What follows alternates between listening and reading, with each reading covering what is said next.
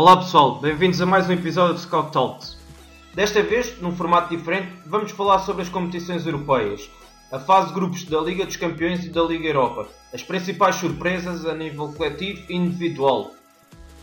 Vamos também fazer uma perspectiva das próximas fases das duas competições, nos oitavos de final da Liga dos Campeões e nos 16 avos de final da Liga Europa. Neste podcast contamos com David Almeida e Miguel Palma, dois administradores da ProScout, ainda Gabriel Correia, editor de conteúdos do Future, e André Andrade, do podcast Imigrantes da Bola, e que também escreve no Future e MBW Futebol. Bem-vindos a todos. Estamos aqui em mais um episódio de Scout Talks para falar desta vez sobre as competições europeias. Começamos então pela, pela Liga dos Campeões. Vamos falar um pouco sobre a fase grupos, sobre os jogadores que se destacaram, as equipas, as surpresas da prova. E faremos o mesmo também para a Liga Europa. E em seguida uh, vamos fazer o pontapé de saída para as próximas fases, os oitavos final da Liga dos Campeões e os 16 avos final da, da, Liga Europa, tentar perceber como é que as equipas uh, se podem encaixar uma na outra na, na fase de eliminar e quais é que são as nossas, as nossas perspectivas para, para os próximos desafios. Começamos então na Liga uh, dos Campeões, na fase grupos. No grupo A tivemos Dortmund, uh, que fez uma campanha espetacular, juntamente com o Atlético Madrid. Acho que foram dois, duas equipas que se destacaram e que, sem grande surpresa, passam à próxima fase. A seguir, o Clube Bruges garantiu um lugar na, na Liga Europa com 6 pontos e o Mónaco foi a grande desilusão com, com um ponto, com apenas um ponto. Quem é que quer começar por, por falar aqui deste grupo? Se há alguma coisa que, que queiram destacar desta, desta Liga dos Campeões, destas quatro equipas? Acho que é mesmo a desilusão do, do Mónaco.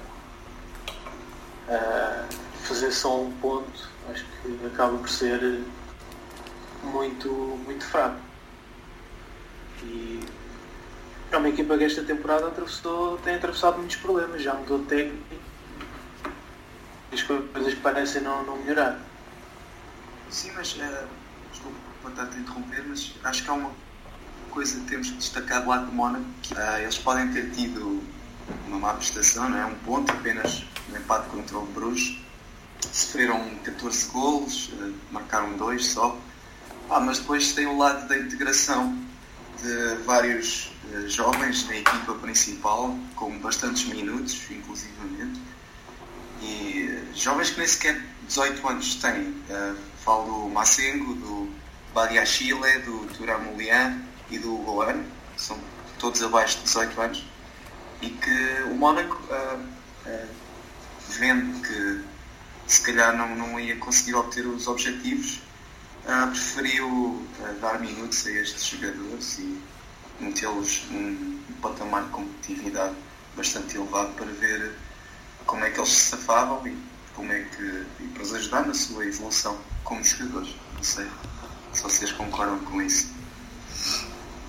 E o Mônaco eu acho que teve também um processo, acho que vocês já falaram bem dos, de tantos jovens com minutos atuando, um, grande processo problemático, acho que na transição do Leonardo Jardim, a saída né, de Mbappé, saída, é, o Radamel não estando 100% em alguns momentos, eu acho que sofreu muito por isso, e a colocação do Henry na reta final foi quase que uma tentativa de última hora de tentar salvar uma, uma classificação, uma tentativa até mesmo para a Liga Europa, mas teve, até antes da gente começar a falar sobre isso, a gente falava sobre o José Mourinho, e depois a gente vai falar mais, tenho certeza, mas é, como teve problemas e, e como o Henry provavelmente vai sofrer muito, como a gente tem visto, porque ele foi colocado num trabalho bem complicado que ele vai ter.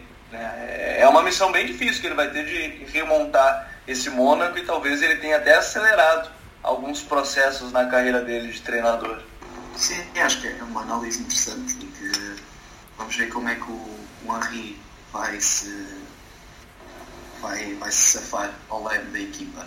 Só o futuro pode dizer. André, queres acrescentar alguma coisa sobre este grupo? Cara, meu destaque vai pro Borussia Dortmund, né? Que depois de alguns treinadores meio turbulentos, conseguiu se estabelecer com o Lucien Favre, é, é, com boas peças novas ali na equipe, com Hakimi na lateral, é, Diallo na zaga, é, o Sancho, que está sendo uma das revelações da temporada europeia, para quem não acompanhava a base, e saiu da Inglaterra para ir para o desconhecido, para ir para a Alemanha e para ganhar protagonismo no, no, no Borussia, sendo importantíssimo, não começando todos os jogos de, de titular, mas até quando sai da, do banco, ele é participativo, ele faz gol, ele dá assistência. O Marco Reus, que vem, sido, vem sendo usado ali como um meio atacante atrás do, do atacante, que pode ser o Alcácer, eles jogaram até com o Götze naquela função. Então acho que é um time que estava invicto né, até pouco tempo atrás e que vem fazendo bons jogos. Assim. É interessante ver esse Borussia que no campeonato alemão está na liderança e que conseguiu classificar em primeiro num grupo que também tinha um Atlético de Madrid, que é outro, outro time muito cascudo, que tem uma, uma defesa muito boa e tem o Griezmann, né, que é um, um, grande jogador e agora vai fazer um jogaço nas oitavas de final. E não esquecer o, Rafael Guerreiro, que foi o melhor marcador do, do Dortmund, com 4 golos, o defesa português, que esteve em grande destaque na, na fase de grupos. Sim, queria, só queria acrescentar mais uma coisa. Uh, o André falou muito bem da, da parte defensiva do Atlético de Madrid mas o Borussia Dortmund, eu queria também só aqui deixar essa ideia que foram, uh, penso, penso que foram mesmo a melhor defesa de toda, todas as equipas presentes na fase de grupos. Apenas sofreram dois golos, um, o que é bastante assinalável, e foram os dois no mesmo jogo, na, numa derrota uh, frente ao Atlético de Madrid, no único jogo que eles perderam também. E, e não é só o aspecto atacante que fascina nesse Borussia, mas aqui também uma, uma grande prestação do, no capítulo defensivo. E já agora também acrescentar aqui uma nota curiosa do Clube Bruges, que segue em frente na, na Liga Europa. Tem o Wesley, que é um avançado brasileiro, que daquilo que já vi gostei muito, é um avançado possante, tem 22 anos, foi o melhor marcador da equipa, com dois golos e eu acredito que, que é um jogador que, que, em breve pode dar um, um salto para, para outros patamares. Querem, querem avançar para, para, o próximo grupo? Uh, Deixa-me só dizer uma coisa Força. do Wesley. Uh, sim, acho que é um avançado que se tem destacado no Bruges no futebol belga. E como tu dizes, eu acho que está mais do que pronto para assumir uh, numa equipa de maior dimensão. Então seguimos para o, para o grupo B, onde o Barcelona dominou com, com 14 pontos, onde Messi foi a grande figura de destaque com, com 6 golos. A seguir temos o Tottenham com 8 pontos, que foi, no, foi mesmo na, na, última jornada, na última ronda, que conseguiu, depois de empatar com o Barcelona e beneficiando de, do facto do Inter não, não, não ter ganho ao PSV.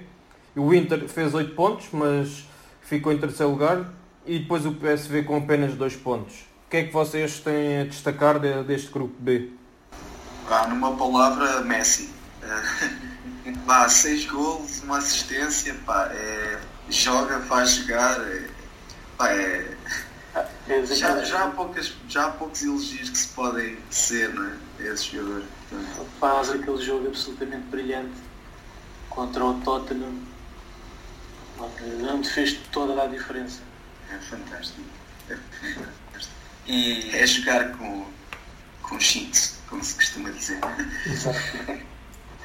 É, é interessante também ver que esse Barcelona, na Liga dos Campeões, como ele mudou a partir da entrada do Arthur Melo, né, que era formado aqui no Rio Grande do Sul, né, no Grêmio, e, e acabou entrando de uma maneira que ele encaixou muito bem, e depois, agora nessa parte da temporada que o Arthur se lesionou, o Vidal tem tem jogado ao lado do Rakitic, também ao lado do Busquets, como o Barcelona começou a se encontrar. E aí eu, eu sempre volto para a temporada passada, onde o Barcelona teve o seu auge e seu ápice a partir aí novembro, dezembro e quando chegou a parte quente da temporada, a parte dos jogos mais difíceis, é, se complicou e esse ano não. Esse ano tem sofrido muito até agora, até dezembro, apesar é, de Messi, e eu não, não teria como descrever melhor como vocês falaram, é como jogar com cheats e, e ter o Messi.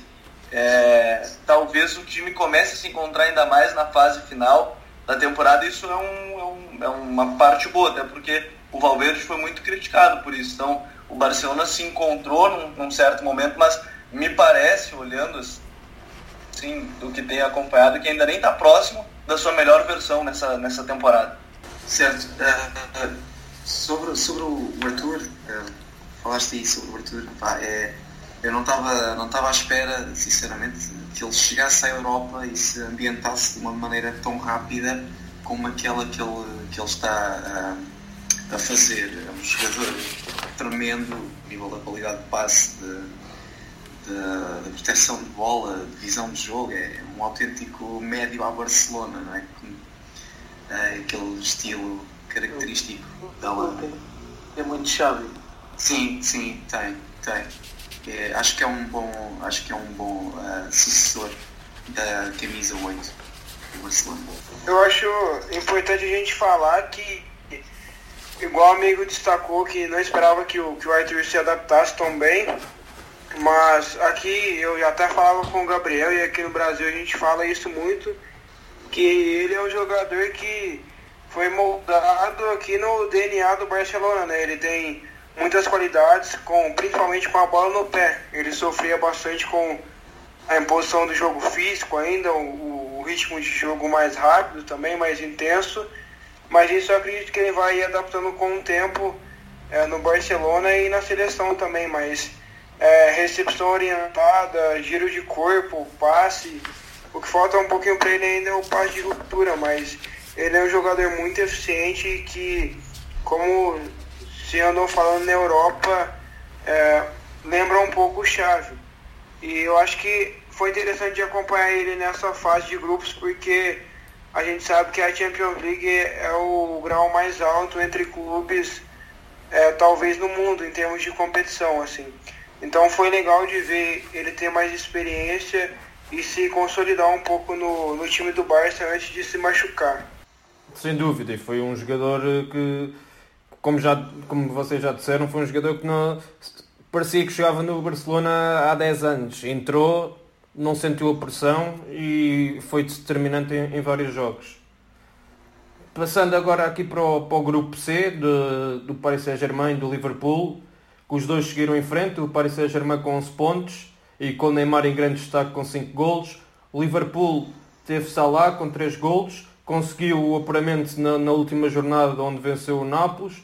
Nápoles ficou em terceiro lugar também com 9 pontos e depois temos o Estrela Vermelha com, com 4 pontos. Algum destaque que vocês queiram mencionar neste grupo? Acho que pode-se destacar a prestação do Estrela Vermelha, precisamente que consegue fazer 4 pontos num grupo extremamente complicado. Acho que este é mesmo o grupo da morte na, na Liga dos Campeões e consegue uma vitória em casa com o Liverpool 2-0. Acho que isto é francamente positivo. Sim, sim, era precisamente o destaque que eu ia fazer neste grupo, uh, em termos coletivos. Uh, em termos individuais, tenho que destacar o, o super duo do Paris Saint-Germain, da Neymar e Mbappé. São, são dois jogadores uh, do outro mundo. entre os dois, penso que totalizaram 8 golos e 7 assistências, uma coisa assim qualquer, só entre eles. Portanto, está tudo dito de qualidade deles. Eu acho que dá para destacar também a, a, temporada e, na verdade, a Liga dos Campeões que vem fazendo o Alisson mais uma vez. A gente tá, eu acabo puxando um pouco para os brasileiros aqui, mas é, é, é, interessante como o Alisson ele evoluiu muito, assim. Quando ele saiu aqui do Brasil, eu particularmente não imaginava que ele fosse chegar no nível que ele está hoje. Na Roma, ele praticamente levou a Roma até a semifinal com as suas defesas. No Liverpool, ele fez uma defesa no último lance contra o Napoli que classificou o Liverpool né, para a fase de oitavas de final. Então, o Alisson vem um nível extremamente alto, apesar da falha contra o Manchester United no, no último clássico, mas eu acho que a fase dele tem, tem demonstrado que ele é um nível, talvez hoje ele esteja entre os cinco melhores goleiros do mundo, vamos lá, junto com o Ter Stegen, o Black, De Gea, com o Courtois, depois da Copa do Mundo, o Courtois também vive um momento excelente, mas como o Alisson tem sido importante, também nesse novo Liverpool, que, que tem se defendido muito melhor com a chegada do Van Dijk, então eu, destacaria assim, a fase do Alisson, além da dupla Neymar e Mbappé, né, que é uma das grandes duplas recentes que a gente tem visto assim, no futebol. Eu, eu concordo com o que o Gabriel falou e também não esperava o Alisson ele ter esse rendimento tão alto como ele teve quando ele foi para a Europa. Eu acho que nesse grupo vale a gente destacar também é, primeiro o PSG do, com o Tuchel é, com muita carência de opções no meio campo, né, tentando se, se encorpar no setor, tentando montar um meio campo competitivo. E aí nisso também a gente vê o Neymar atuando de 10 e para mim né, contra o Estrela Vermelha nessa Champions League foi um dos melhores jogos que eu vi dele na temporada, assim, de 10. Foi um, um show, ele driblou, fez tudo que ele quis naquele jogo. E somando isso às potencialidades dos outros jogadores também, como o Mbappé, o PSG conseguiu ficar em primeiro. Eu acho que outro ponto também é o Liverpool, né? Indo muito bem em casa e indo mal fora, com dificuldades. Três vitórias e três derrotas nessa fase de grupos. Então quero ver como vai ser isso pro mata-mata, né? Porque vai enfrentar um adversário muito forte, muito grande, e isso pode pesar no final das contas. E para mim, uma da, das maiores injustiças dessa Champions League, que infelizmente só se passam dois por grupo, né? Mas o Napoli fez uma campanha muito. Acho que perdemos a ligação o André. O Nápoles fez uma, fez uma campanha muito meritória e se tivessem passado também não, não, não seria não seria não seria nenhum choque. Sim, e eles discutiram mesmo a, elimina, a passagem à, à, à fase eliminar mesmo até o último lance, né? Como, o último lance, sim. Como há pouco o. Estiveram um Alisson de. de. Exato, estiveram um Alisson, precisamente. bem dito. Uh, só queria dizer que deste grupo eu diria que estão, saem dois dos favoritos a, a ganhar a Champions. Né? Tanto o PSG como o Liverpool, eu ponho-os lá mesmo no topo em termos de probabilidades de ganharem o troféu. Sem dúvida, acho que são. Embora tenham desafios bem complicados já nos oitavos final, mas uh, já falaremos disso. Uh, André, já estás por aqui? Opa, foi mal. É, eu tava falando, mas eu não sei se vocês me escutaram. Caiu bastante aqui. Eu Vocês escutaram que... alguma coisa que eu falei? Sim, sim, sim. Estavas a falar do, do Nápoles e da, da questão da, da excelente campanha que eles também fizeram. É, vocês conseguiram escutar tudo que eu falei, que eu acabei perguntando sobre o que vocês acharam do Ancelotti no Nápoles. Não sei se chegou nessa parte. Não, essa parte não. Não, né? Não. Mas tá tranquilo. Pode continuar se for o caso. Não, acho que o Nápoles, daquilo que, que eu vi, também foi uma equipa bem organizada, também no, no seguimento do trabalho que foi desenvolvido pelo Sarri nos últimos anos e que fizeram uma prestação muito positiva na, nesta fase da Liga dos Campeões. Mas, e como estava, estávamos a referir ainda agora, disputaram até o último minuto a classificação para a próxima fase com, com o Liverpool. O, Alan é um cara que tem ido muito bem, né, o Gabriel? Tem sido muito importante e, e agora finalmente o Tite tem começado a chamar ele, né? Porque antes ele não vinha sendo convocado. Tu acha que pode ser uma peça importante nesse novo ciclo da seleção? Também, né? O, o Alan, ele ele já vem rendendo no Napoli desde o Sarri, eu acho que ele só vai agregando, na verdade. Ele tem muita força física, ele tem qualidade com, com a bola, eu acho que ele pode agregar ainda mais. Tem chamado cada vez mais atenção, na verdade, apesar de, de mudanças de esquema ele tem rendido e eu acho que ele vai ser importante né, no ciclo da seleção. Eu acho que ele foi um destaque do Napoli, que, como vocês falaram, ficou a um Alisson da, da classificação às oitavas de final, mas enfim, eu acho que é uma pena, mas o Napoli também, depois de eu falar sobre isso, vai entrar fortíssimo na briga pela Liga Europa. Exatamente, já falaremos disso mais à frente. Passando então para o, para o grupo do, do Porto, tivemos um, um, super Porto, com o Marega em grande destaque, com 5 golos. Um Porto que não joga um futebol vistoso, mas é uma equipa extremamente competente. Fez 16 pontos, um, um máximo histórico para, para, para o clube. Uh, com uma excelente campanha. Depois tivemos o Schalke em segundo lugar com, com 11 pontos, o Galatasaray com 4 e o Lokomotiv com 3. E aqui, sem dúvida, que o destaque tem que ir para, para o Porto de Sérgio Conceição pela, pela campanha que fizeram. Sim, sim, absolutamente. É, como tu disseste muito bem, acho que são muito competentes e tremendamente eficazes uh, nas oportunidades de gol que tiveram. Uh, acho que uh, o grande destaque aí foi precisamente o Marega, não é? que é um jogador que pelo seu físico faz a diferença toda, apesar de a qualidade técnica não ser assim muito elevada, consegue impor o, o seu físico e levar a melhor sobre os adversários. Eu, eu, julgo que, que vi uh, as estatísticas do, dos expected goals. Uh, não sei se vocês estão se conhecem uhum, essa métrica, certo? É que basicamente o, o Porto uh, foi a equipa com mais expected goals de toda, uh, todas as equipas da fase de grupos da Liga dos Campeões. Uh, só, portanto, só demonstra bem o poderio ofensivo que o Porto teve nesta, nesta campanha e a sua eficácia. Sim. este este grupo de à partida era um grupo muito equilibrado. Não há, não há aqui um tubarão, não é? Mas uh, afigurava-se um grupo muito equilibrado e acho que o Porto acaba por arrasar este grupo. Foi a mesma equipa que mais pontuou.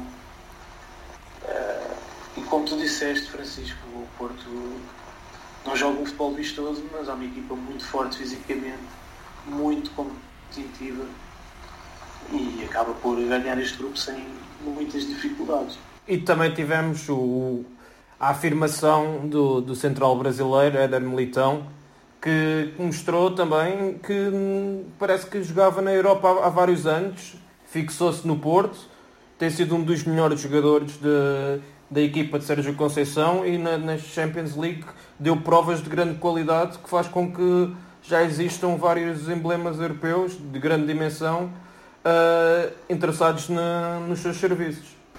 Sim, uh, absolutamente. O Militão e o Felipe fizeram uma dupla fantástica durante esta campanha da Liga dos Campeões.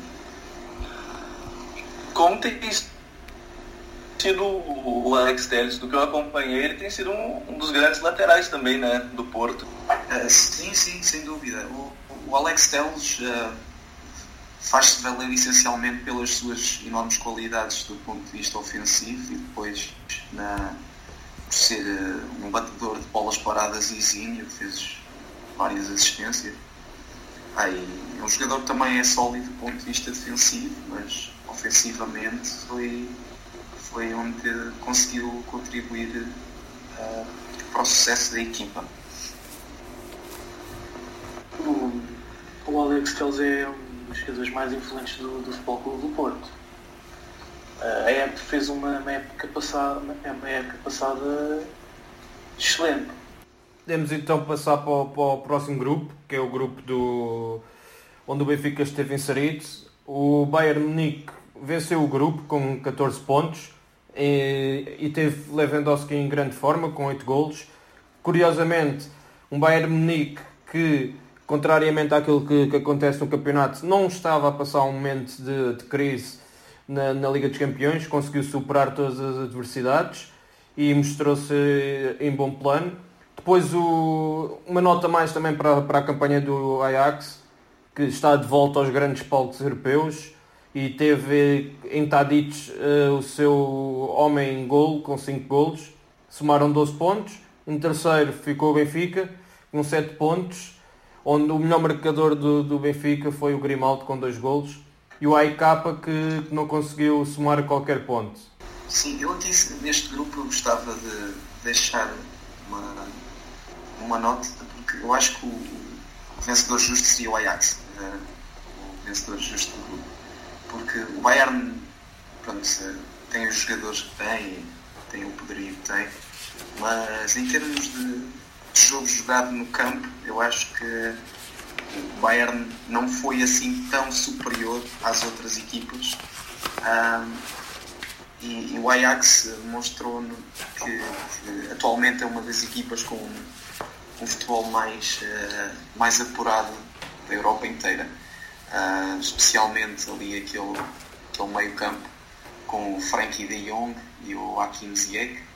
Ah, são jogadores extraordinários e que podem, podem ser titulares em, diria, 95% das equipas da Europa neste momento. Sim, este, como tu dizes, acho que o Ajax seria, teria sido um vencedor justo deste grupo. Uh, acho que coletivamente é a equipa mais forte. Uh, mas acaba por perder acaba por perder a, a sua posição Mas é, é um objetivo muito importante cumprido, não é? Sim. Uma equipa jovem. Sim, eu, eu acho e lá está, eu acho que foi precisamente esse o fator que fez com que eles perdessem uh, aquele. perdessem. acabaram por empatar o jogo, né? Uh, aquela, aquela, aquela revira, mini reviravolta do, do Bayern Munique que conseguiu quase virar o jogo. Eu acho que foi muito da, ainda de alguma inexperiência que a equipa do Ajax possa ter. Se fossem jogadores um pouco mais rodados a este nível, talvez teriam conseguido manter, a, manter o resultado e, e ganhar o grupo. Sim, acho que faltou ali um pouco de, de pragmatismo, mas já está, não é? Sim, sim. Não sei se o Gabriel e o André querem acrescentar alguma coisa a, este grupo ou se podemos avançar para o, para o próximo. Eu queria falar desse grupo até sobre o Bayern. É, e, e, e, o Bayern viu um momento oposto do que a gente conversou no início sobre o Mônaco, de ter muitos jovens. O, o Bayern agora tem se encontrado um pouco né, com, com o Nico Kovac, que, porque o, Bayern sempre foi muito dependente da dupla Ribéry e Robin, e o Robin inclusive não vai ficar para a próxima temporada, ele já anunciou isso. E, e a partir de agora com o Gnabry tem, tem entrado bem, é, o Coman se, se conseguir se recuperar da lesão pode ser uma peça importante, mas o Bayern ele tem sofrido muito pela fase também e a gente estava citando de grandes goleiros e, e é interessante que a gente não cita o Neuer mais entre os cinco melhores do mundo na atualidade porque desde a grave lesão que ele teve, o Neuer vive um momento muito complicado fisicamente, né? Tecnicamente ele não tem estado na melhor fase, só que na frente dele, Hummels e Boateng têm estado numa fase muito abaixo do que a gente está acostumado desses. É, é um trio de defensores que a gente pensar, se a gente pensar sozinho, ganha muitos campeonatos, mas vive um momento complicado. O Bayern vem enfraquecido, apesar de, de começar a crescer mais uma vez é, a partir dessa temporada, a partir dessa fase. Né, no mata-mata a gente sabe que o Bayern tem uma tradição muito grande, tem qualidade, é verdade, mas tem que conseguir se, se desvencilhar da necessidade de Robin e Ribéry e quem sabe seja essa a transição que o Kovac tem, tem conseguido aos poucos. Sem dúvida, vai ser um dos maiores desafios de, do Kovac, que vai ser renovar esta equipa do, do Bayern Munique. Seguindo então para o, para o grupo F do, do Manchester City, que sem surpresa venceu o grupo, apesar de não terem começado tão bem a prestação, mas com, conseguiram, terminaram em primeiro com 13 pontos, onde Gabriel Jesus e também David Silva fizeram 3 golos. A seguir, uh, no segundo lugar, foi, foi o Lyon com, com 8 pontos, com o Fekir em grande destaque com 3 golos, juntamente com o Cornet. Pois o Shakhtar do, do português Paulo Fonseca não, não conseguiu uh, ultrapassar o Offenheimen na, na última jornada. Uh, O Offenheimer não, eles jogaram contra o Lyon, não foi na última jornada?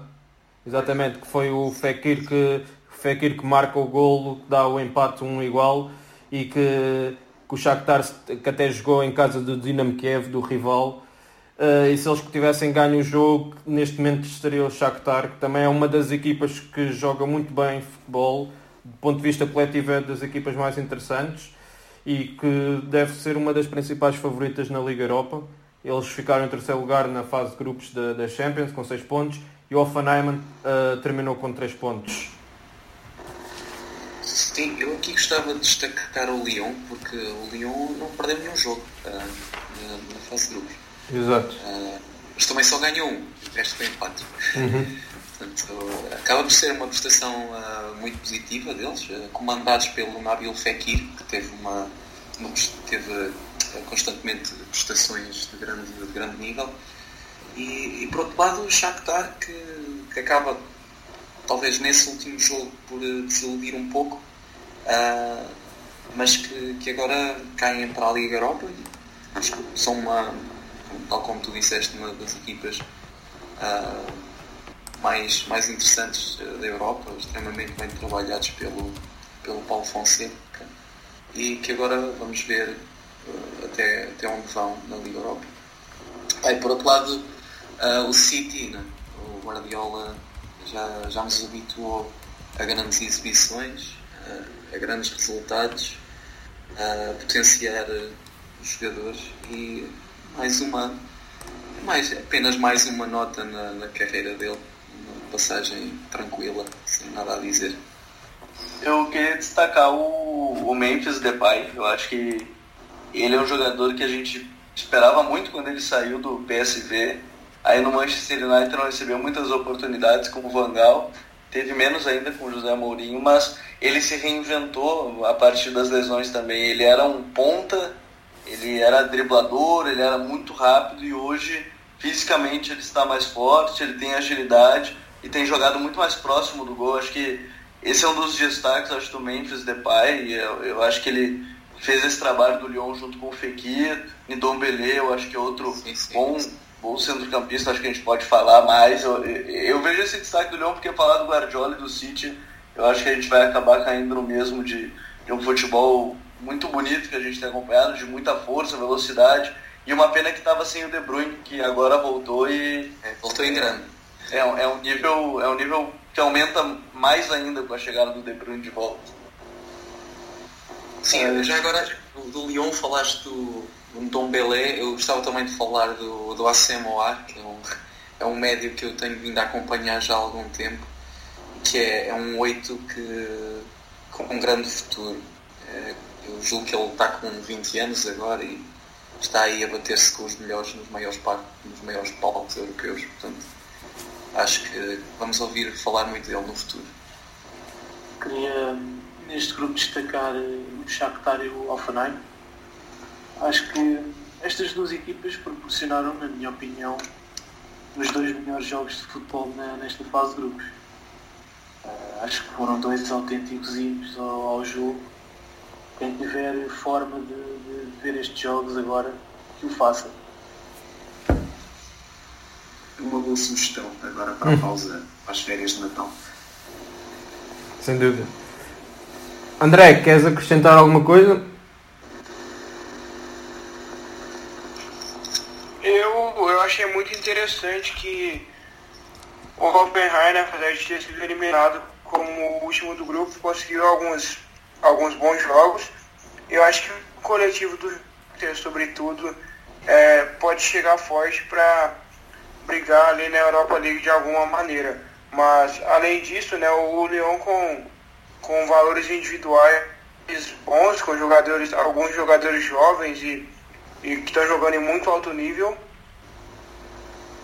Existe do Guardiola, que é tudo que a gente já viu e que acompanha toda semana, que é um time que consegue se reinventar, consegue jogar o futebol de uma maneira que o Pepe gosta e que ele prega, que é através do jogo de posição. E tem muitas peças para tentar jogar dessa forma e conseguiu é, ir bem nessa faixa. Alô? Estou, André, sim, sim, diz. É, o meu principal questionamento agora é onde esse City pode ir, porque a gente viu no começo da temporada, é, ou no finalzinho da última temporada, eu não lembro, o Guardiola falando um pouco de que para você ganhar uma competição como a Champions League não é somente os, joga os jogadores e o, e o clube que tem que estar atrás dela. Você tem que ter um, toda uma cultura, você tem que ter os torcedores apoiando também. E nessa temporada o City tem bem mais peças do que na última. Tem muita opção, tem o Mares, tem várias outras opções. Então eu estou curioso para saber, até pelos sorteios, como que vão sair, mas até onde esse City pode chegar não sei se vocês acham que está entre os quatro favoritos, entre os dois. É, como que vocês imaginam o, o City no, no, na continuação da competição? Sim, sim. Uh, tal como, como disse há pouco do, do, grupo B, eu acho que o City é outro dos, dos grandes favoritos à vitória. Precisamente pela, pela profundidade do plantel que eles esta época possuem, que é completamente surreal todas as, todas as posições têm duas, uh, três, ou às vezes mesmo quatro uh, jogadores de, de, classe mundial e, e acho que sim, acho que uh, se, se, conseguirem se conseguirem jogar o futebol que têm jogar na, na Premier League, eu acho que são também um dos grandes favoritos à, à vitória final eu acho que se, se eles não apanharem o Liverpool pelo meio, que são favoritos. Apanharem o Liverpool é mais complicado. Certo, parece, parece que o Liverpool é o anti-City, não é? É verdade, acho que é, é mesmo a antítese daquilo que, que é o City. Mas foi, foi como já disseram, o Manchester, tá, Manchester City está com uma grande equipa e, e é a minha ideia pessoal acho que é, que é a equipa mais completa do mundo atualmente. Olhamos para o, para o banco de suplentes e qualquer jogador que esteja no banco de suplentes tem lugar a titular em várias outras equipas. Por exemplo, às vezes está lá o Kevin De Bruyne, outras vezes temos, temos o Mares, o Sterling, o Sané que também começou eh, a época no, no banco de suplentes, uh, mesmo na baliza. Uh, agora não que o Cláudio Bravo está lesionado, mas também uma solução no banco, mesmo os defesas, uh, defesas centrais, uh, o Otamendi o Company, que não, não jogam tanto, como o Laporte e o, e o Stone, são opções muito válidas que tinham lugar em praticamente todas as equipas do mundo a, a titular, com exceção, lá está, do, do City, porque é uma equipa à parte. E eu acho, estou curioso para. Sim, sim. Tava, só para terminar, era, tava, ia dizer que acho que para mim são os principais favoritos à conquista da, da Champions mas vai depender muito também da gestão que, que será feita no campeonato. E nesse capítulo, o Liverpool e o City, quem cair primeiro na Champions, na minha opinião, vai ser o grande favorito a, ganha, a conquistar a Premier League. Certo. Uh, eu só, só, só queria completar a tua, tua passagem pelo plantel do City. Acho que só lhes faltam uma verdadeira grande alternativa para o Fernandinho sem dúvida. Uh, apesar, apesar de que eu gosto de ver o Gundogan jogar naquela posição, uh, mas uh, aliás, falou-se bastante até de uma possível transferência do Frankie de Jong para lá, para o uhum. City. E do Ruba Neves? Sim, e o Ruba Neves, exatamente. Portanto, é uma questão de, de estarmos atentos ao mercado de inverno. se, eles, se eles realmente conseguirem reforçar essa, essa posição e terem uma alternativa bastante válido ao Fernandinho, que é um jogador extraordinário. Acho que não se fala, uh, acho que não se fala muito nele, mas é um jogador completamente uh, fantástico. Eu acho que em 10 ações, 9 e meia são acertadas. 11, em 10 são 11. Sim, ok, boa, gostei dessa. Sim. Uh, e sim, sim, sem dúvida. Uh, acho que são, são um dos maiores favoritos à vitória. E, é, vamos ver o que é que os sorteios ditam. Alguém quer acrescentar alguma coisa ou podemos passar para o, para o grupo do Real Madrid? Passando. Ok. Pronto, no grupo Q o Real Madrid sem Cristiano Ronaldo seguiu em frente, sem grande surpresa, uh, com 12 pontos e com Bale e Benzema em destaque, cada um com 3 golos. Apesar disso, os merengues uh, sofreram duas derrotas, curiosamente contra o CSKA de Moscou, que terminou o grupo em último com 7 pontos. Em segundo lugar, Dzeko, com 5 golos, levou a Roma uh, à próxima fase, uh, onde somaram 9 pontos e o Vitória de Pleasant ficou em terceiro lugar também com, com 7 pontos, empatado com o CSK a Moscovo.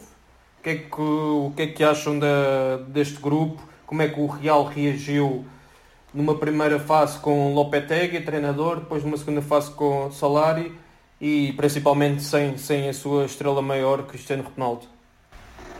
Eu acho que o Real Madrid tem muitos problemas sem. Já tinha alguns problemas de estruturais, mas tinha Cristiano Ronaldo e, e o Cristiano Ronaldo era uma cota de gols por temporada, de 60 gols, 50 gols, que a gente tinha certeza que ele ia fazer. Hoje o Real Madrid não tem esse artilheiro, é, se esperava do Bale que, que pudesse fazer isso, mas ele nunca conseguiu, apesar do Bale sempre aparecer em momentos decisivos fez um gol de bicicleta numa final de Liga dos Campeões, decidiu a Liga dos Campeões também em 2014, lá em Lisboa, e, e ele sempre apareceu nesses momentos, mas o Bale nunca conseguiu ter representatividade do Cristiano Ronaldo.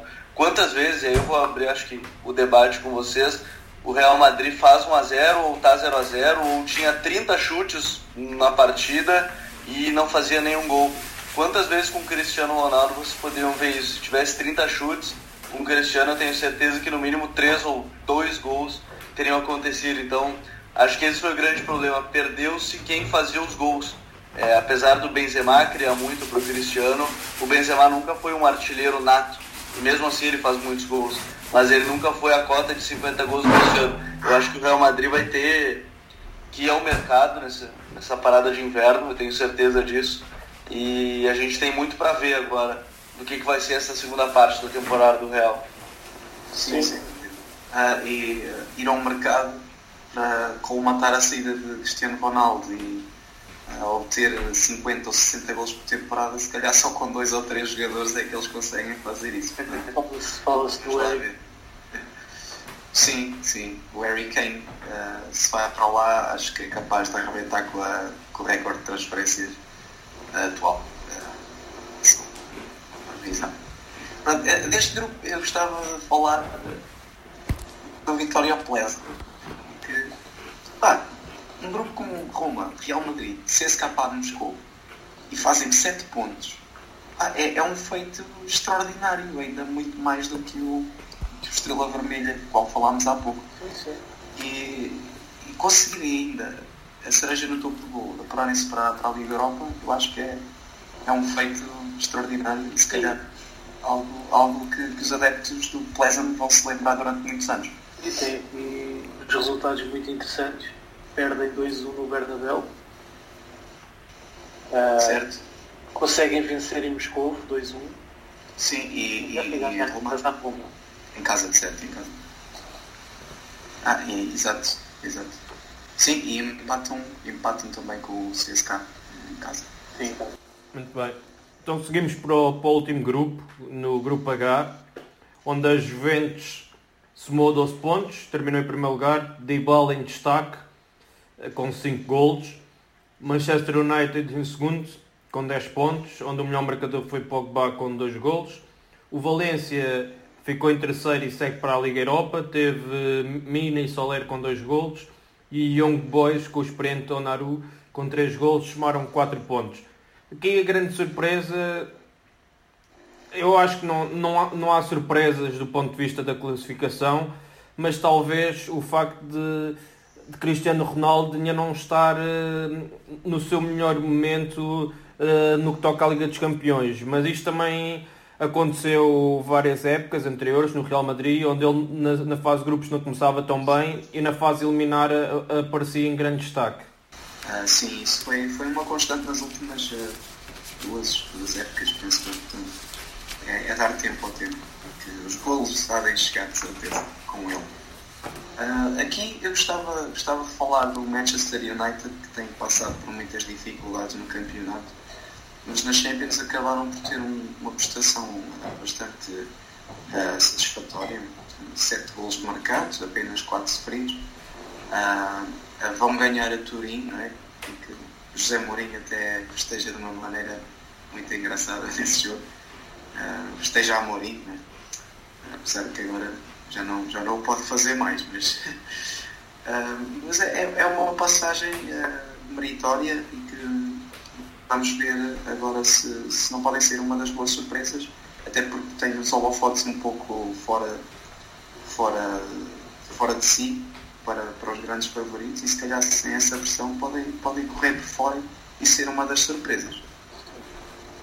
Eles têm, têm jogadores claro. e têm qualidade para isso. Sim, tem, tem plantel para, para claramente lutar pelos, pelas fases mais adiantadas da Liga dos Campeões. André e Gabriel, querem acrescentar algo? Eu acho que de destaque da Juventus é porque a Juventus ela é muito completa, né? Ela tem todos os estilos de jogo. A gente pode ver uma Juventus direta, a gente pode ver uma Juventus que propõe jogo, uma Juventus que sabe defender. É, como eu falei que o Barcelona está buscando o seu melhor futebol, a Juventus já é um time muito sólido desde que o Alegre assumiu. o trabalho muito completo.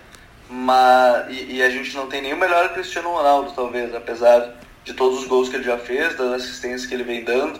Ele vem se entendendo com o Dybala mas o meu destaque mais uma vez é para um, um jogador que eu acho muito subvalorizado, que é o Pjanic. Eu acho que mais uma vez ele é o regista desse time. Eu acho que cada vez mais ele se consolida como um dos grandes centrocampistas de toda a Europa e, e a Juventus, para mim, hoje, hoje é a grande candidata ao título dessa Liga dos Campeões. Eu, eu concordo com o Gabriel e acho que a Juventus, a Juventus tem duas armas também que são muito interessantes e que não tem ganhado tanto destaque, que é o Cancelo pela lateral e o, o Mandzukic na frente, que para mim é um dos atacantes que fazem um papel tático e conseguem se interagir dentro do modelo de jogo e que muitas vezes a gente não reconhece, principalmente aqui no Brasil, se tem uma visão dele onde ele é muitas vezes subvalorizado. E eu acho um jogador interessantíssimo. É, e quanto ao Cristiano Ronaldo, eu acho que ele está se adaptando ainda né, a uma nova cultura, a um novo jeito de jogar. E concordo quando o Gabriel fala que a Juventus é uma das equipes mais completas e que hoje seria uma das favoritas para ganhar. Eu acho que o Cristiano Ronaldo ele sempre tende a crescer em momentos decisivos, em mata-matas, como a gente já viu no Manchester, no Real Madrid. Eu acho que pode ser o grande trunfo da Juventus, né? junto com o Pjanic, com outros jogadores, para a Juventus alcançar o tão sonhado objetivo, né? porque a dominação na Itália já já está concluída. E agora acho que tem tudo para chegar com força também e, e, conquistar a Champions League no futuro próximo, se não nessa temporada. Mas a equipe vem muito bem. Sem dúvida. E falaste bem do, do Cancelo, que está a protagonizar uma, uma época extraordinária e atrevo-me a dizer que neste momento é, é dos melhores laterais direitos de, do mundo, pela excelente época que está a fazer. Eu, eu acho que o Cancelo só precisava mesmo que alguém apostasse nele a este nível. Certo. Uhum. Então... Porque onde ele pode fazer a diferença é é mesmo no, no, último terço do terreno, onde ele tem recursos técnicos para dar e para vender. E numa equipa em que passa 80 ou 90% do tempo a atacar, é, é, o, é o lateral direito perfeito para uma equipa com esse estilo. Sem dúvida. Eu, eu diria que ele neste momento seria titular em praticamente, se calhar praticamente, não, se calhar em todas as equipas do mundo. Então falamos agora sobre a próxima fase, os oitavos final. Muito rapidamente, vamos ter o Schalke a defrontar o Manchester City, o Atlético Madrid a, defrontar a Juventus, Manchester United contra o Paris Saint-Germain, o Tottenham a, a defrontar o Borussia Dortmund, o Lyon com o Barcelona, a Roma com o Porto, o Ajax com o Real Madrid e o Liverpool com, com o Bayern Munique. O que é que vocês acham que de, destes, deste sorteio, quais é são as equipas favoritas a seguir em frente? e se acreditam que pode haver alguma surpresa num jogo de, dos oitavos de final da, da, Liga dos Campeões? Eu acho que a grande surpresa pode acontecer. É, eu acho que nem dá para considerar tão surpresa, na verdade, se o Atlético de Madrid eliminar a Juventus, porque são dois grandes jogos, mas acho que a Juventus está muito mais completa hoje. O Atlético vive um momento também que ainda não encontrou o seu melhor futebol, apesar de todas as contratações. Então, acho que pode acontecer, mas surpresa, eu diria que seria uma o Ajax conseguindo eliminar o Real Madrid, porque o Real Madrid tem muitos problemas, né? A gente já falou os problemas que viu o Real Madrid sem o Cristiano. É, se o Ajax conseguir manter um nível interessante, mostrar o que a gente viu contra o Bayern, principalmente, eu acho que nesse duelo pode sair talvez um azarão e mudar tudo com a, com a saída do José Mourinho para o Manchester United, né? O Manchester United vai ter aí até fevereiro, são dois meses, para trabalhar bastante, quem sabe encontrar um time para enfrentar o PSG de Neymar, Mbappé, Cavani e, e, companhia. Eu acho que esses três jogos me chamam a atenção que talvez não tenham tantos favoritos. Sim, eu, eu a surpresa também apostava a acontecer seria no Ajax Real Madrid. Uh, eu acho que o Ajax uh, realmente, se conseguir manter a bitola que tem mostrado até agora, uh, acho que tem, tem algumas probabilidades de conseguir discutir a eliminatória com o Real Madrid e pensar eliminá-los. Já agora gostava também só de falar um bocadinho do, do Porto, porque é a única equipa portuguesa em competição e o Porto teve um sorteio um, agradável, digamos. A Roma não é nenhum tubarão, é, tem uma equipa excelente, mas uh, podia ser bem pior. Uh, eu acho que o Porto acaba por, por ser favorito nesta, nesta eliminatória, precisamente pelo, pelo aspecto físico do seu plantel. E acho que, que sim, acho que tem bastante boas probabilidades de, de passar. E já agora, outra nota, só queria também destacar aqui o Tottenham Dortmund, que será, se calhar, é a minha eliminatória preferida de todas. Parece-me ser o, o show stealer dos oitavos final. Uh, quanto ao Porto, eu concordo com o que disseste, acaba ser um sorteio, um sorteio agradável. Uh, esta Roma não, é, não, não tem tanta qualidade como é que passada mas mesmo assim acho que será uma eliminatória um pouco equilibrada. Mas face aos outros adversários que poderiam calhar ao futebol do Porto, sim, acaba por ser um sorteio agradável. Uh, enquanto ao Ajax, acho que sim, pode ser a grande surpresa, mas também temos de ter em conta que não sabemos como estão as equipas em fevereiro se o Ajax pode perder algumas peças importantes do seu 11. Correto, correto. Fazer futurologia é sempre difícil. Sem dúvida, e é como, como já disseram, os jogos são em fevereiro e, e março, uh, ainda há o mercado de inverno pelo meio, mas e muita coisa pode acontecer, mas eu também eu apostaria aqui em duas ou três surpresas. Eu acredito que o Atlético Madrid pelo, pelo, pela sua capacidade defensiva, a forma como, como encara os jogos nestas fases, acho que pode bater a Juventus e não seria assim uma grande surpresa pela qualidade de, que o Atlético tem. O Manchester United e Paris Saint-Germain, eu atribuí o favoritismo ao Paris Saint-Germain, mas agora com a mudança do, de, do comando técnico no, no United, acho que as coisas podem ser mais equilibradas, os jogadores vão querer mostrar-se mais ao, ao, novo treinador a, a, e acho que o Manchester United pode, pode causar aqui uma surpresa. Depois, o Ajax não seria uma surpresa pelo que o Ajax jogou, que foi das melhores equipas de, da prova, contra um Real Madrid ainda à procura do seu melhor momento. E relativamente ao Liverpool Bayern Munique, acho que, que o Bayern Munique se sobreviver em Anfield em casa acho que vai conseguir eh, depois passar a eliminatória. Relativamente ao Porto, acho que o Futebol Clube Porto teve um sorteio dentro dos possíveis, teve um sorteio agradável, mas que está, está ao alcance da, da Roma e, e também é uma Roma em crescimento que apostou em muitos jovens esta época, como é o caso do Clivert e outros. E acho que o Porto, eh, pela forma competitiva, pela intensidade, a força, a velocidade com que imprime nos jogos, principalmente nestas eliminatórias, acho que pode, pode ser feliz e, e seguir rumo aos quartos de final. Eu acho que vocês conseguiram falar muito bem e resumiram muito bem. E, e o, o que particularmente chama a minha atenção vai ser o Tottenham contra o Borussia, né? O, posição da Fábio, acho que pode ser feito um jogo muito bom taticamente, com bem nessa temporada e tem muitos valores individuais. É, vocês falaram muito bem do Ajax, a conquista do Mundial de Clubes. É, é, podem dar uma estabilidade e se eles conseguirem atingir sua melhor eu acho que o confronto pode ficar muito mais pro Real Madrid. Mas igual vocês falaram, a gente nós fomos premiados por vários jogaços aí, Liverpool e Bayern, é, Atlético de Madrid, Juventus. Então assim, muito jogo equilibrado.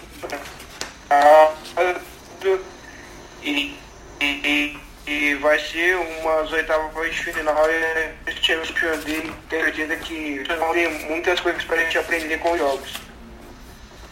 Sem dúvida. Sim, acho que. Podemos. Acho que só ali tirando. Desculpa lá. Sim, força, força. Acho que só ali tirando o, o Schalke e Manchester City. E o Lyon, e o Lyon com, com o Barcelona. O Lyon Barcelona. Sim, mas mesmo o Lyon Barcelona acho que pode dar a algo uma surpresa. Sim. Acho que o Lyon é uma equipa extremamente interessante. Então, por mim, podemos seguir então para, para a Liga Europa, mas de uma forma mais resumida, até porque são muitos grupos, falar um pouco mais genérico sobre a, Liga Europa, que no grupo A passou, passaram o Bayern, o Bayern Leverkusen e o Zurique, no grupo B destaque para a campanha do Red Bull que somou 6 jogos, seis vitórias em 6 jogos, com 18 pontos, e o Celtic fez 9 pontos com, com o Leipzig a ficar pelo caminho, em terceiro lugar com 7. No grupo C seguiram em frente para os 16 avos o Zenit e o Slava Praga. Depois no, no outro grupo o Dinamo Zagreb com 14 pontos e o Fenerbahçe com 8 também seguiram em frente. No grupo E, e este podemos destacar mais uh, daqui a pouco, foi o grupo do Sporting, onde o Arsenal passou em primeiro sem grande surpresa com 16 pontos, logo seguida do Sporting com 13. No grupo F, nota também mais, nota mais para, para o Olympiacos, que ficou em segundo lugar com 10 pontos, os mesmos pontos que o Milan, que acabou por ser eliminado, e em primeiro lugar passou o Betis com 12, o Olympiacos do português Pedro Martins. Depois temos ainda o grupo do Vila Real, que, que, ficou em primeiro lugar com, com 10 pontos, os mesmos 10 pontos que o Rápido Viena, seguiram os dois em frente. Depois o grupo H, onde o Eintracht Frankfurt também fez 6 jogos, 6 vitórias, 18 pontos, seguido da Lazio com, com 9 pontos, seguiram os dois em frente. O Genk, no grupo I, foi o primeiro classificado com 11 pontos, a seguir o Malm com 9. E depois, talvez, no, no grupo mais equilibrado da Liga Europa, o Sevilha em primeiro lugar com, com 12 pontos, o Krasnodar com, com 12 pontos, também em segundo lugar. O Standard Liège ficou em terceiro com, com 10 e depois o Akizar com, com 1 ponto. No grupo K, o Dinamo de Kiev e o Rennes chegam, seguem em frente. E no grupo L, o Chelsea e o Bat Borisov seguem em frente. O Chelsea com, com 16 e o Bat com, com 9 pontos. Daquilo que vocês viram da, da Liga Europa, quais é que foram os grandes destaques a nível coletivo e a nível individual? Eu, por acompanhar muito La Liga, eu sou muito fã de La Liga, eu acho que eu não teria como não destacar o Betis, eu acho que o trabalho do Kik Setien é muito interessante. É, é muito interessante para mostrar que dá para fazer futebol propondo jogo com peças que teoricamente não são as melhores. Então, para mim, o grande destaque que fica dessa primeira fase não poderia ser outro que não a equipe do, do Betis eu acho que o Arsenal fez um trabalho legal, o Emery faz uma transição interessante. Se a gente falou que o Manchester United tem problemas desde a saída do Mourinho, desde a saída do, do Ferguson, eu acho que o Arsenal, ao que parece, fez uma escolha muito correta para fazer essa transição da era Arsene Wenger para o Unai Emery. Eu acho que esses dois trabalhos me chamaram bastante atenção do que eu pude acompanhar da, da Liga Europa. Sim, sim, uh, eu Betis concordo plenamente. Também tinha aqui apontado como uma das equipas uh, que queria destacar, e, em particular o Giovanni Lo Celso, que, que saiu o empréstimo do Paris Saint-Germain, que estava um pouco tapado de espaço, também é compreensível a quantidade de craques que ele tem lá. E encontrou no Betis o casamento perfeito para o seu estilo de jogo. Uh, ele foi realmente uh, um, um, jogador uh, muito, muito, muito, forte neste, nesta campanha e conseguiu, salvo marcar dois ou três gols ainda. E, e conseguiu comandar todo o ataque do, do Betis. Uh, e, e, e, era basicamente isso queria só destacar então uh, esse jogador em particular. Uh, queria destacar o Eintracht Frankfurt faz o, o no grupo H 6 jogos, 6 vitórias 17 golos marcados, 5 sofridos acho que e é uma, uma equipa tal como o Betis, não é? Uh, em termos de jogo, é uma equipa muito interessante. Uh, também queria destacar o Chelsea pela utilização de, jovens como o Hudson Odoi, certo. Que é um dos jogadores mais talentosos da sua geração, na minha opinião, e a ter aqui minutos no futebol europeu. Sim, no Eintracht também gostava aqui de deixar a nota de é uma dupla uh, muito interessante de, de, avançados, que é o, o Jovic e o Haller, que fazem, fazem uma boa parceria e que têm, têm garantido vários golos para a sua equipa e que os dois ainda é muito jovem ainda, o Haller ainda é relativamente jovem e certamente que, que no futuro serão serão uma das melhores duplas uh, de avançados que se pode observar essa Europa fora. Já agora, os meus destaques também vai para, para duas equipes, para dois jogadores. O Dabur do Salzburg, foi o melhor marcador da prova com 6 golos e contribuiu para, para o Red Bull fazer os 18 pontos, o pleno Uh, mas também o Luka Jovic, que está emprestado pelo Benfica ao Frankfurt, que fez 5 gols, foi o segundo melhor marcador da prova e, e, também foi um dos principais responsáveis pelo facto do, do Frankfurt também ter feito o pleno. Nota mais ainda para o Dani Olmo, que é, que é o extremo do Dinamo Zagreb, que foi o de apenas 20 anos, é um jovem a, a aparecer no, no futebol europeu e ele conseguiu somar 39 dribles com sucesso na, nesta prestação da fase de grupos, o que é um indicador muito interessante uh, nesta fase de grupos. Relativamente a, ao sorteio em si, acho que vamos ter uh, jogos muito interessantes. Temos o. Uh, vou, vou enumerar todos e depois podemos falar sobre aqueles jogos que nos chamam mais, que nos chamam mais a atenção. Vamos ter o Vitória Pleasant contra o Dinamo Zagreb, o Bruges contra o Salzburg, Rápido Viena contra o Inter, o Slavia Praga contra o Genk, Krasnodar contra o Leverkusen, Zurique contra o Napoli, Malmo contra o Chelsea, Shakhtar vai defrontar o Frankfurt, o Celtic com o Valência, o Rennes com o Betis, o Olympiacos terá pela frente o Dinamo Kiev, a Lazio com, com o Sevilha, o Fenerbahçe com o Zenit, o Sporting com o Vila Real, o Bat Borisov com o Arsenal e o Benfica com o Galatasaray. O que é que vocês têm a dizer sobre uh, uh, os acessos à final da, da, Liga Europa, perspectivas para, para estes embates? Qual é que é o jogo que vos chama mais a atenção? Ah, a mim tem que ser o Shakhtar Donetsk contra o Eintracht Frankfurt. Acho que são, já falámos aqui um bocadinho em particular das duas equipas e acho que, acho que tem tudo para ser um o grande, o grande embate desta, desta ronda. Uh, duas equipas com um futebol uh, muito, uh, muito rendilhado e que vai ser certamente um dos bons, um dos, um dos bons jogos da, da época. Aliás, uma das boas eliminatórias da época. Vamos lá, eu, eu gostaria muito de ver, eu quero muito ver também Rennes e Betis.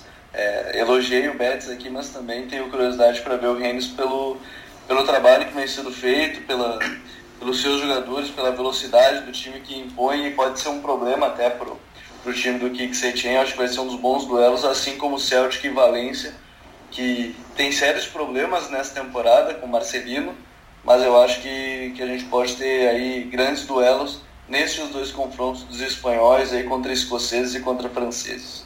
Certo. O Rennes tem lá o Ismael Assar, que é sempre muito agradável de olhar. Sim, uh, agora falando. Sim, desculpa, Miguel. E ainda temos uma, uma Lazio Sevilha, que, que acho que vai ser um dos grandes jogos uh, desta jornada europeia. Uhum. Sem, dúvida, sem dúvida uma final antecipada. Sim, até porque Sevilha tem-nos habituado a lá chegar, não é? uh, agora queria falar um pouquinho das equipas portuguesas. Claro. Há pouco não cheguei a falar do, do Sporting.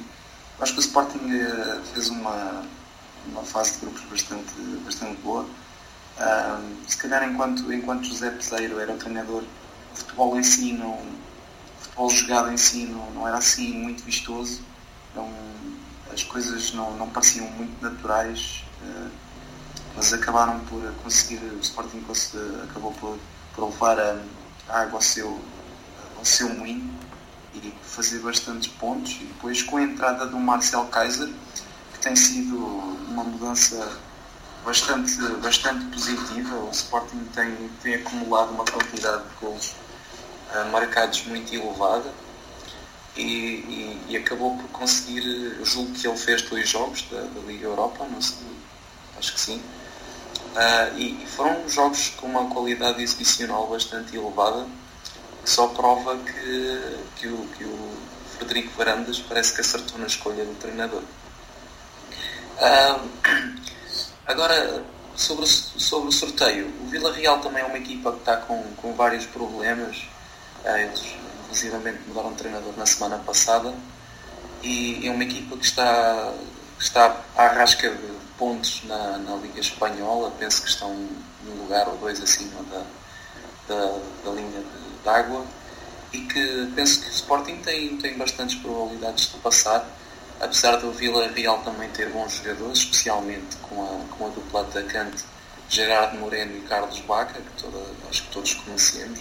Eu sou um particular fã do Gerardo Moreno, acho que é um jogador extremamente, extremamente bom, uh, um ponta de lança que, que, se dá muito ao jogo e que vem buscar muito jogo. Uh, costumo fazer a comparação dele com, com o Jonas, acho que são jogadores com um perfil semelhante. E o Carlos Paca, que toda a gente também sabe as suas qualidades depois das passagens por Sevilha e Milão. E ele, ele chegou até ser apontado como possível reforço do Sporting no início desta época, curiosamente, e que, que tem sempre a eh, possibilidade de conseguir marcar golos uh, com esses dois jogadores. E, mas mesmo assim continuo a achar que o Sporting é ligeiramente favorito à passagem. Em relação ao Benfica, uh, eu acho que, que foi um sorteio um pouco uh, complicado até porque o Benfica chega a esta fase como, como cabeça de série e mesmo assim apanha uma equipa que também saiu da Liga dos Campeões. E é sempre umas locações difíceis, as idas à, à Turquia. O Rui Vitória já nos tem habituado com, com algumas, algumas ditas lá, curiosamente.